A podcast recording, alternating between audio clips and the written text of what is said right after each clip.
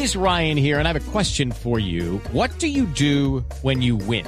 Like, are you a fist pumper? A woohooer, a hand clapper, a high fiver. I kind of like the high five, but if you want to hone in on those winning moves, check out Chumba Casino. At ChumbaCasino.com, choose from hundreds of social casino style games for your chance to redeem serious cash prizes. There are new game releases weekly, plus free daily bonuses. So don't wait. Start having the most fun ever at ChumbaCasino.com. No purchase necessary. BGW. Void were prohibited by law. See terms and conditions. 18 plus. Luz María Sierra es periodista. Está en Mañanas Blue. Cuando se creía que se había puesto punto final al más reciente capítulo del aborto en Colombia, las posiciones de dos de los magistrados de la Corte Constitucional volvieron a alborotar el avispero. Por un lado, la magistrada Cristina Pardo prendió las alarmas y dijo que, contrario a lo que se ha dicho, sus compañeros magistrados no ratificaron solamente el aborto en los tres casos que se permiten desde 2006, sino que fueron más allá y, según ella, autorizaron el aborto cuando hay discapacidad o malformación.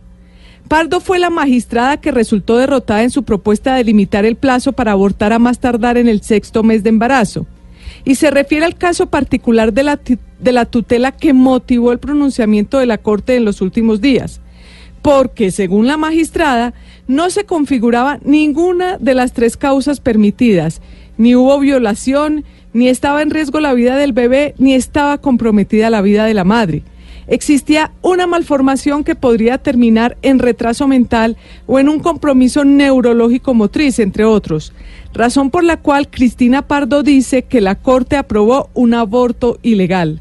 Si bien su conclusión no es descabellada, los demás magistrados en su comunicado señalan que no estudiaron el caso en particular, porque en vista de que ya se había llevado a cabo el aborto, ya no había, según sus palabras, objeto de protección por vía de tutela, es decir, se salieron por la tangente.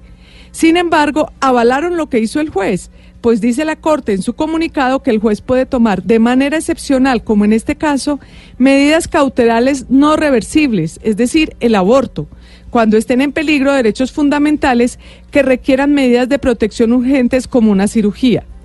El otro magistrado que también dará de qué hablar es el presidente de la Corte, Alejandro Linares, que aprovechó una aclaración de su voto y le propuso al Congreso despenalizar el aborto. Su propuesta es que el aborto sea de libre decisión de las mujeres en los primeros tres meses.